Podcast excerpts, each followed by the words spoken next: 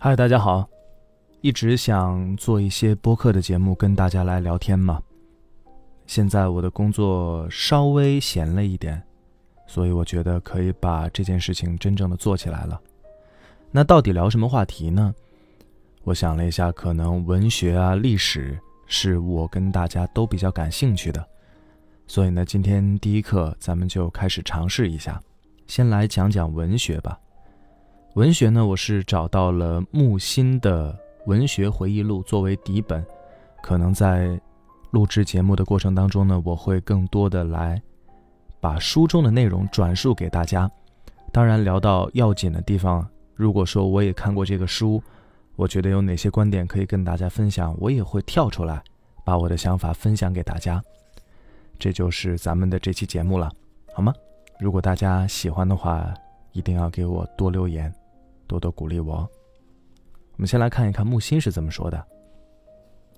他呢，在这本书当中啊，有一个大概的纲目，他说会讲到希腊神话、史诗、悲剧，也会讲到罗马的文学。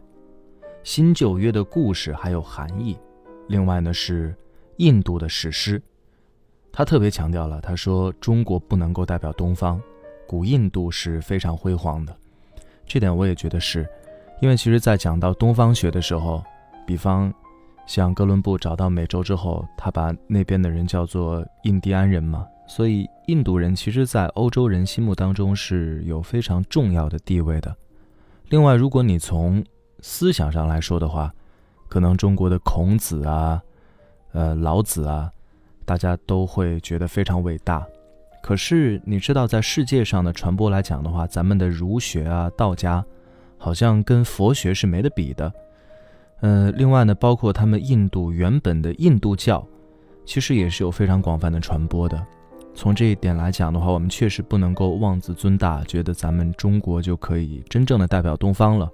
东方是一个非常大的概念嘛，OK，然后讲到咱们中国的话，那中国的《诗经》啊、《楚辞》啊、诸子百家、汉赋、史学家，然后论家，包括魏晋的高士。嗯，其实讲到魏晋的话，我也想强调一下，因为在魏晋确实出了非常多伟大的文人了，那包括说三曹，很多人在讲到。三曹的时候会说：“哇，曹植是个天才，写了《洛神赋》。”然后说曹操是一个非常伟大的政治家、文学家，气势磅礴。嗯，在讲到三曹的时候，好像曹丕就是一个天头，其实不是这样的。嗯，曹丕其实做了非常伟大的贡献，因为他当时是当了君王嘛。呃，然后利用政治上的影响力，他凑集了一些文人，然后写了一些文论。所以，相当于是在资料的整合方面有非常大的贡献，这就是曹丕。在曹丕之后呢，那魏晋风骨嘛，呃，大家通过看《世说新语》一定会有非常深刻的印象。嗯，木心在这边说呢，他说《世说新语》是中国知识分子最好的教科书。另外还有陶潜、陶渊明。陶渊明在木心的眼中是中国最伟大的文学家，文学境界最高。然后呢，说翻译成了法文之后，瓦莱里为之倾倒。他说这种文学家身上的朴素感，就是我们说的陶渊明一定会说到他是悠然见南山嘛，非常的朴素。他说这种朴素感其实是一种大富翁的朴素，就是我财富太多了，然后稍微找出一点来分享给大家，大家就觉得哇，好棒。以上呢就是他所谓的古代。之后呢，还会讲到中世纪的欧洲文学、波斯的诗人、印度和阿拉伯的文学，当然还有唐宋的诗人和词人了，还有中国早期的戏剧、初期的小说，还有中世纪的日本文学。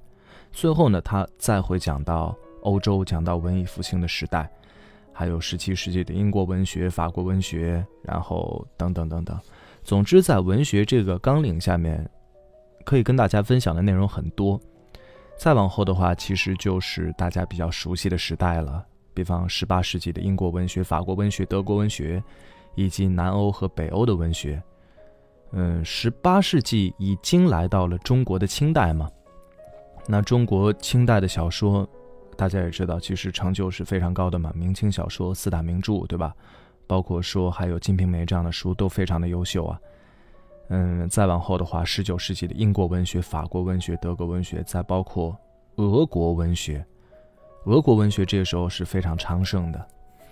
嗯，然后从木心的视角来说的话，他看的书确实太多了，甚至还会讲到波兰文学，然后讲到斯堪的纳维亚文学、南欧文学、荷兰文学、比利时文学、爱尔兰文学，还有美国的文学。这里面，比方说像荷兰、比利时，在下我是都没有接触过的，所以可能到时候在这一部分只能转述给大家了。说到这边呢，大概把。咱们这个节目的构想，跟大家聊了一下，咱们就进入到今天的第一个话题了，就是希腊和罗马的神话。木心在这本书当中呢，先给大家讲了一个寓言。他说，在万国交界的地方有一片森林，森林里面呢有一个猎人定居，他在森林里面造起了一个木屋，而这个木屋里面只能够住一个人，放一把枪。在有一年的冬天，狂风暴雨的黑夜，有人非常着急的敲门，猎人呢就把门打开了。他看到是一位老太太迷路了，他说：“能不能让我躲个雨啊？”于是呢，猎人就把老太太说：“请进吧。”刚刚才安顿起来，然后呢，又有人敲门，打开门看到了一对小女孩，迎进来。刚迎进来呢，门又响了，再打开门，又是一位将军。将军呢？他打仗的时候迷路了，身边带着十几个小兵，于是又迎进来。随着事情的发展呢，不断的又有人来，呃，来了西班牙的公主，带着众多的马车，都说要躲雨。在雨停了之后呢，屋里面有说有笑。天亮了，雨停了，大家就离去了。像这个故事到底说了什么呢？大概就说啊，一个小木屋原本只能够容纳一个人，但是你。心里面有内容，你愿意去接纳他人，所以来了一个老太太，来了很多的车马等等，哎，这房子好像真的能够把他们容纳进来，就变成了心意越诚恳，神旨就越大，智慧就会更大。那么再来讨论一下，文学怎么会有起源？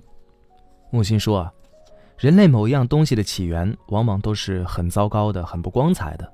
比方说，在文字之前就已经有了文学的起源了，因为我们有东西要表述嘛。在古代，人类最大的快乐是什么呢？唯物主义的说法呢，说是劳动；唯心主义的说法呢，说是始于性爱。但是木心觉得都不对啊。他说，古人类最大的快乐就是在战争胜利之后，打败了敌人，我要追求生存，我希望子嗣能够延续。所以呢，就会有唱歌跳舞来延续自己的欢乐嘛。随着时间的推移呢，大家在唱歌跳舞的过程当中啊，肯定会有一些和谐的声音，这些声音音调比较容易被记住，比较容易传播，所以诗歌就在这个过程当中产生了。劳动其实是非常辛苦的嘛，而做爱呢，因为大家是比较害羞的，比较静悄悄的，所以。这两者都很难诞生所谓的文学，但是战争胜利之后，大家要大张旗鼓的去宣传嘛，所以呢，这种大规模的放声的、有声音的、开放的，就有了诗歌了。其次呢，就是对神的崇拜，是我们先民的精神生活嘛。他说，最开始的时候呢，咱们是祈求，那祈求一定会有声音嘛，一开始呢，可能比较轻。啊，希望你保佑我，希望你保佑我。再往后呢，很多人出现了，声音呢就会逐渐的放大，最后呢就变成了祷词，祈祷上苍如何如何。所以呢，我们其实是不能够否定劳动号子的作用的，因为它就是大家一块儿在喊一个口号，让喃喃自语变成了大家一起去说一个话嘛。所以从木心的角度来说，他说战歌、祷词、劳动号子，这就是。人类文学的起源了，这就是我们希望去表达的内容。文字是用来记事情的，然后呢，你就可以和他人去联络、去传播、去命令、去劝告。很多的生存经验需要流传嘛，比方说战争啊、疾病啊、患难呐，还有灾难。所以，随着人类的生存范围不断的变大，那几乎每一个民族都会有欲望去创造一个语言，去创造文字嘛。最早的文字呢，应该是小亚细亚出土的泥板字，它记录了公元前四千年的一次洪水，这非常早了，距离我们现在已经六千多年了。随后呢，像巴比伦呐、亚细亚呀，开始有了楔形文字。楔形文字呢，就是在泥板上画的符号。然后呢，到了埃及的时候，发生了一些变化。在埃及，你可以看到他们的文字上会记载着史书，然后会歌颂神仙，然后会赞颂一些美德美好的事情。这个时候，有一个非常有趣的事情啊，就是有了书商，就是印书的人、卖书的人。那人要看书嘛，肯定希望内容能够更多一些喽。所以这个时候，书里面记载的内容已经不仅仅。限制在宗教啊、神仙啊，他已经开始记载人、事情、风土人情等等等等。那讲到咱们中国啊，中国的文字应该是从殷商时期开始的。好多人都说夏商周、夏商周，但是因为夏朝我们现在还没有挖掘出他们的文字嘛，所以呢，一般来说中国的文字起源应该是商朝，就是商朝的甲骨文。后来到了周代嘛，周代呢有了竹简。刀刻字，所以当时有一类人被称作刀笔吏，就是，呃，竹简呐、刀啊，其实和笔是同一个意思，就是用来记录的刀笔吏。到了汉代的时候呢，就有人用绢帛、丝织品等等去写东西，但还是比较昂贵的嘛。又到了东汉，蔡伦就开始造纸了，就是大家所熟知的叫做蔡侯纸。也就是我们现在用的这种宣纸的前身吧。然后呢，又因为纸的价格下来了嘛，所以文字的传播就会变得更加的简单，有非常多的人可以获得知识和经验，这是一个很好的事儿。然后到了咱们中国汉代末期的时候，当时蔡邕啊写刻石经，刻石供拓板，就是在一个石头上面。我写字，然后有一些刻工会把这个字给抠出来。这时候呢，你再拿纸往上一印，然后用墨水等等，它就可以把那个字迹啊复制下来。现在我知道好多人在学习书法的时候，其实都是临摹拓片的嘛。比方像什么三希堂的，其实就是拓片，就是乾隆他有一个收集这种书法制品的，叫做三希堂的地方。然后里面呢是把什么王羲之啊、王献之啊他们那些字啊，就刻到了石碑上面。那后来就会有一些拓本从那些石碑上面拓下来，我们现在就得以还看到像二王他们的一些作品。所以拓本其实是非常重要的。这个时候呢，其实就开启了印刷术的先河了。而到了隋唐时期呢，就有了雕版印刷；宋代呢，就有了活字印刷。活字印刷，大家在课本上都学过了，对吧？非常伟大的发明。讲完了中国之后呢，咱们再来说印度。印度古书啊，叫做吠陀。吠陀的意思呢，就是智慧。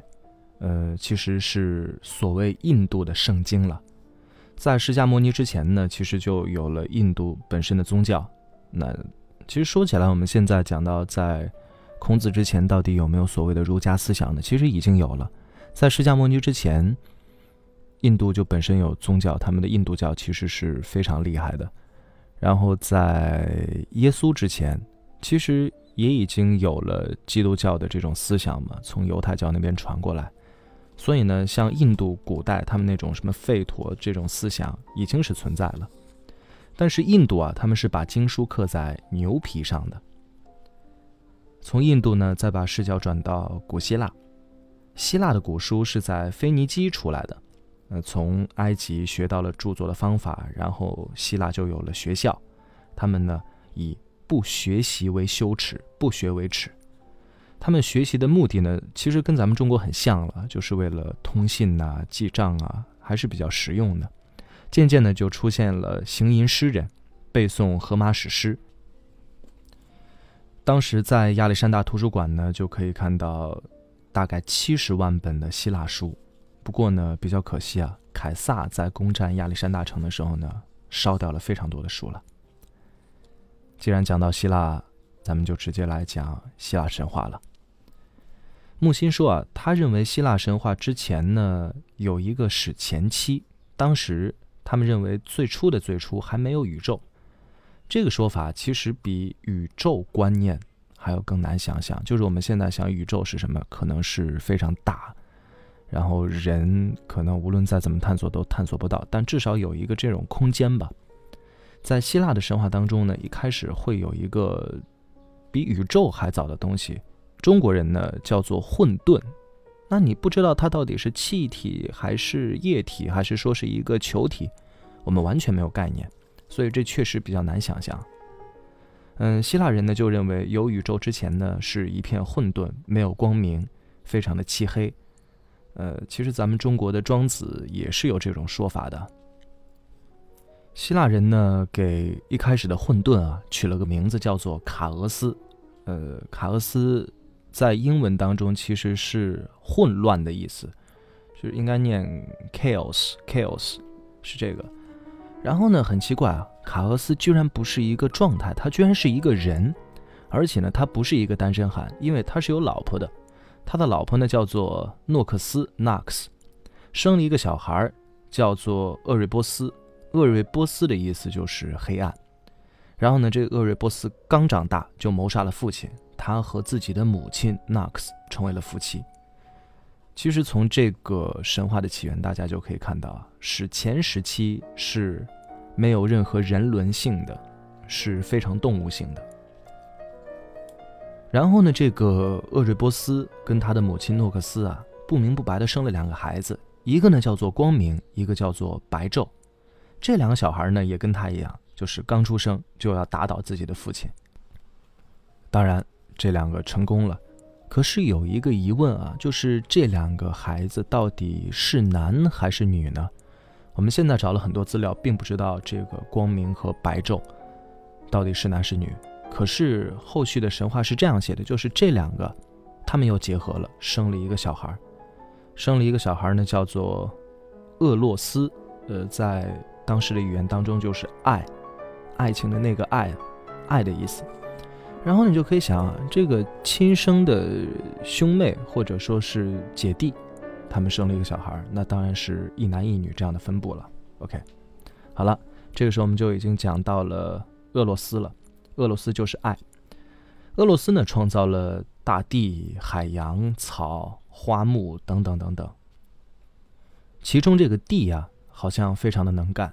地又创造了天，把天盖到了自己的身上，而且似乎啊，天和地就开始做爱了。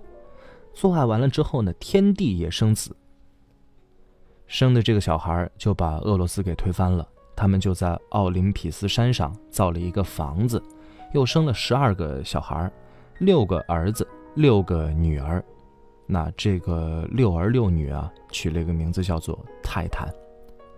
泰坦，大家现在应该是有所耳闻的，在欧洲文化当中，在英文世界当中啊，是巨人的意思。泰坦呢，也被形容很多史前的神话等等，就是泰坦，就是最原初的神了。然后呢，这样一代一代的小孩出生之后，就把自己的父亲干掉啊，呃，生了之后就干掉。所以呢，只要是生了儿子。这个父亲啊，就会把儿子送到地狱里面。这个老爹那么干呢，他们的老妈就有点着急，你不能把我所有小孩全都扔到地狱里面啊。于是呢，他就去教导小孩们说：“你们要反抗自己的父亲。”其中最小的一个小孩叫做克洛诺斯，克洛诺斯的意思啊是时间，然后就把这个克洛诺斯小儿子推成了领袖。这个克洛诺斯就成功的推倒了自己的父亲，这个其实就是希腊神话当中的史前部分了，就是不断的在弑父，不断的在夺权，非常非常的野蛮，非常非常的动物性。但是大家应该可以在这样的故事当中了解到，我们人类到底是怎样的一个存在，我们人类身体当中、血液当中应该就留存着这种兽性，蛮可怕的啊。好了，讲完了希腊神话的史前时代，咱们就要聊到大家比较熟悉的希腊神话了，就是以朱比特家族开始的希腊神话。嗯，这边我们说一下，朱比特这个叫法其实会让很多人觉得有一点混乱，因为大家更习惯于叫他宙斯，这就是因为希腊名和罗马名啊经常会混杂着来用。嗯，我就不叫朱比特吧，我直接叫他宙斯。因为我从小看的版本，呃，他的叫法就是固定的。比方说，呃，像朱比特他的妻子有一种说法叫做朱诺，但是朱诺另一个名字叫做赫拉，这就是希腊和罗马他的名字混用。我呢就按照自己习惯的了，我也分不清到底哪个名字是罗马的，哪个名字是希腊的。嗯，这只是我个人的想法，因为我觉得。大家可能从小接受到的教育应该跟我是差不多的，所以叫法上应该是对得上的，所以我就直接说宙斯吧，好吗？那宙斯是谁呢？宙斯是希腊神话当中啊宇宙的最高统治者，他的武器呢是雷电，他的老婆呢叫做赫拉，赫拉象征着空气，而且赫拉他非常嫉妒嫉妒其他人，大家在看之后的故事会知道，就宙斯经常会喜欢上人间的女子嘛。赫拉这个时候就会突然出现，然后要去捣乱。再来讲，海神叫做波塞冬，死神呢叫做哈德斯，还有呢，战神战神叫做阿瑞斯。那这边要说一下，因为希腊人好像并不喜欢打仗，所以阿瑞斯的地位比较低。可是后来这个神话传到了罗马之后，罗马人喜欢打仗，然后阿瑞斯的地位一下就提升了。木心在这个书里面直接介绍了非常多希腊的这种天神，但是我觉得如果在播客当中啊一一介绍，可能大家会嫌有一点啰嗦了，所以之后就是讲到故事的时候，我再给大家补上，说这个神到底是干嘛的，干嘛的，好吧？呃，大概说一下，比方说还有太阳神阿波罗啊，然后呢还有呃月亮神狄安娜。呃，还有爱神维纳斯、爱神丘比特等等等等，OK，大概就是这些情况了。嗯，我觉得希腊神话到底从什么地方开始来聊呢？我就按照通行的说法吧。通行的说法呢，都是从普罗米修斯开始的。普罗米修斯呢，是从奥林匹斯山上把火种偷下来给到人类，然后宙斯呢就有点不高兴了。于是他就创造出了一个女人，这个女人的名字叫做潘多拉。潘多拉就比较坏了，她和普罗米修斯的弟弟结成了夫妻。后来有一天呢，潘多拉得到了一个盒子，这个盒子是赫尔墨斯给她的。赫尔墨斯也是宙斯的儿子了，他是主要掌管通信的。现在有一个品牌叫爱马仕 （Hermes），其实就是这个赫尔墨斯啊。说回来。这个赫尔墨斯给了潘多拉一个盒子，潘多拉呢就比较好奇，所以呢，她趁着丈夫不在家，就把这个盒子打开，飞出了非常多糟糕的东西啊！这里面呢就有忧愁、疾病、灾难、悲伤、嫉妒，这些东西就遍布人间了。潘多拉看到之后很害怕嘛，急急忙忙的就把盒子给关了起来，没想到啊，就把最后的希望给关在了盒子里面。所以呢，世界上就有了潘多拉跟潘多拉的盒子这种比喻，这就是希腊神话留给我们现在的一个典故了。当然，这件事情还有后续，就是赫尔墨斯啊，觉得人生已经如此的艰难，人类太辛苦了，所以就把盒子里面的希望给放出来了。所以咱们人类现在是充满希望的。再往后，人类呢就被分成了黄金时代。白银时代、黄铜时代，还有黑铁时代，这个跟在圣经当中的描述，以及在中国古代的一些描述，其实是非常相似的，就是会把过去的那么多时间分成几个等级。那可能最开始的等级是最好的，在中国就是尧舜禹汤文武喽。越是史前文明，我们觉得越美好。OK。然后呢，在希腊这边，他觉得黄金的时代啊，可以不耕而获，就是你不用去劳作，但是在土地上就会有非常多的食物出来。而在白银时代呢，就要耕者有其食了。在铜的时代呢，日子就比较困苦；而在铁的时代，就是纵欲作乱，大家失去了信仰，同类相残，血染大地。最后，宙斯啊就很生气，他用洪水淹没了人类，这样呢就只剩下了普罗米修斯兄弟他们了。在洪水退去之后呢，曾经比较繁华的城市就变得非常的荒凉。突然在空中啊有声音就说：“快捡起你们母亲的骨头！”哎，我不知道大家记不记得。因为普罗米修斯是一个泰坦神嘛，那他的母亲到底是谁呢？他的母亲就是大地，而母亲的骨头是什么？就是大地上的石头了。于是呢，他们就把石头往身后去扔。男人扔出的石头呢，就会变成男人；女人扔出的石头呢，就会幻化成为女人。于是呢，人类又一次在大地上获得了诞生。大家。重生了嘛，很高兴，就喝酒啊，做爱啊，生了孩子呀。生的这个孩子叫什么呢？叫做 Helen，我不知道念的对不对啊。Helen 后来被翻译成了希腊，这也就是为什么现在这个国家或者说那个城邦被叫做希腊。然后呢，又生了很多个小孩啊，变成了阿契安家族。这个其实跟中国的女娲造人非常的相似啊，中国的女娲造人也是用泥土嘛，也是用石头嘛，而在圣经当中，耶和华造亚当也是用的泥土，这个很神奇啊，世界各地好像商量过一样，就是全都是用泥土去造人。到这边呢，希腊神话就正式开始了，呃，大家会觉得慢慢慢慢的，它会有一些人性了，因为会有一些缺陷啊等等都出来。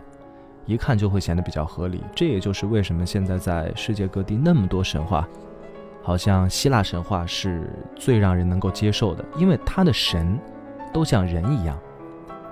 嗯，其实北欧神话也会有这个特点了。我不知道木心在这个书后面会不会聊到北欧神话，有的话我愿意跟大家来聊一聊。OK，他继续讲啊，他说有了新的人类族群之后啊，那宙斯呢有一天就来人间玩儿。突然呢，在云间看到了一个美女，这个美女名字叫做欧罗巴 （Europe）。欧罗巴呢正在林间在泉边玩，宙斯就把自己变成了一头牛，慢慢的去靠近这个美女。美女呢就把花环啊编织起来，套到了牛的身上，牛跪下，这个美女呢就骑上了牛，牛很快的就走，走啊走啊走啊走啊，宙斯就把欧罗巴背到了海上。到了海上之后呢，就现了原形嘛。然后宙斯和这个女子就相爱，生了三个孩子。而这个幻化成的陆地 Europe，大家听这个名字啊，欧罗巴 Europe 就知道，呃，原来在希腊神话当中是这样解释欧洲为什么会诞生的。原来是宙斯背着一个叫做欧罗巴的女子来到上面。啊，果然一切的文化根源都是跟爱情有关啊，很浪漫。木心呢，在这边有一个点评，他说这种心理描写非常对。他说人啊，刚刚看到自己喜欢的人，呃，从来不敢直接去求爱的，一定是曲曲折折的。比方说，宙斯看到一个美女，他不会说：“你好，我是宇宙的主人，我是老大，请你跟我交往吧。”也不会那么说，一定要变成一头牛，先做游戏，最后再曲曲折折的两人相爱，蛮有意思的。咱们再讲一个希腊神话当中的故事啊。他说，宙斯和人间的美女西梅尔生出了一个叫巴克斯的孩子。巴克斯呢有一个老师叫做希勒诺斯。这个希勒诺斯啊，他是半人半羊，永远都跟着巴克斯。巴克斯呢有一辆车，用豹子、狮子来拉车。他的老师呢就骑着驴车。在这个驴车上面全都是美人呐、美食啊。这个旅程呢，穿过了希腊，一直来到了亚细亚、印度。所以呢，这个师徒啊就长期的漫游。老师呢曾经和学生分开过，就是两个人啊就突然走失了，迷路呢到了里底亚王国麦达斯的宫殿里面。然后这个国王呢叫做麦达斯啊，麦达斯呢就把他送回去了。巴克斯就非常的感谢国王，说：“哎，国王啊，你到底有没有愿望呢？”最后麦达斯的愿望是什么呢？叫做点石成金术。巴克斯就说：“好，那我交给你吧。毕竟这个巴克斯啊是神的孩子嘛，所以还是有一定的神力的。”麦达斯回到皇宫里面呢，立马就把这个点石成金的手法来试验了一下。只要他手指碰到的东西，全都变成了黄金。那什么桌布啊、杯盘呐、美酒啊，全都变成了黄金了。然后呢，本来大家在吃饭呢，这个国王一碰就变成金子，一碰就变成金子。所以呢，最后客人呢、主人在吃饭的时候都发现，那我吃什么呀？不欢而散。麦达斯呢，就又跑去找巴克斯，说：“哎，我不想点石成金了，你快放过我吧。”巴克斯呢，就带着他去找一个叫做帕克托勒斯的河要洗手，洗着洗着洗着洗着，这个点石成金的手法就终于被破掉了。但是呢，还有一些遗留的情况，就是在这条河的河底泥沙里面，你到现在去看还有黄金，嘿，这还是一个比较浪漫的说法了。再往后有一天，巴克斯看到了一个娇艳的美女，叫做阿里安。阿里安呢，在独自哭泣，哭泣的原因是他的情人呢，在两个人睡觉的时候悄无声息地离开了。巴克斯呢，就过去安慰他，阿里安就笑了，笑了之后非常非常的漂亮，巴克斯就爱上了这个美女，叫做阿里安。这两个人呢，于是就相爱了，结婚了，婚礼办得非常非常的盛大。可是，在结婚之后，阿里安去世了嘛。巴克斯呢，就抛掷了阿里安经常戴的花冠到了天上，如今呢，就变成了阿里安星座，呃，又叫做北冕星座。这个时候，木星啊跳出来说了，他说：“尼采呢有阿波罗精神，阿波罗就是日神精神嘛，巴克斯呢酒神精神。他说，前者是理性的、思索的，而所谓的酒神精神呢，是行动的、欢乐的、直觉的、本能的。”呃，我觉得大家可以去看一看尼采的这个书啊，叫《悲剧的诞生》，很有意思。木心又说了，他说神话是大人说小孩的话，而且呢，把这些东西说给大人听。只要大人愿意多听、多思考，人是可以返璞归真的，就是回到那种童真的状态当中啊。在中国神话当中呢，其实也是一样的，说好有好报，恶有恶报。还是比较现实的，但是当时呢，我们的神权呐、夫权呐，其实都有一点渗透着神话了。所以比较可惜的是，中国神话最后并没有达成这种说是让人返璞归真的状态，因为在人权里面渗透着神的威严，所以很多人听到神话之后是害怕的。比方说，如果你害了人，雷公突然要用雷劈死你。那你觉得你到底是真心向善，还是说是因为畏惧呢？那相反，希腊神话之所以会让人喜欢，原因就是它无为而治，就是神也会犯错，只是让你在听故事的时候自己想到，哎，我应该如何去做。所以，呃，希腊神话之所以那么流行啊，还是有客观的原因的。我看他这边还讲了更多的希腊神话，后面都是故事。我们第一期的节目呢，就先暂时这样，下一期会继续给大家来讲希腊神话的故事了。如果大家喜欢，一定要记得给我留言哦。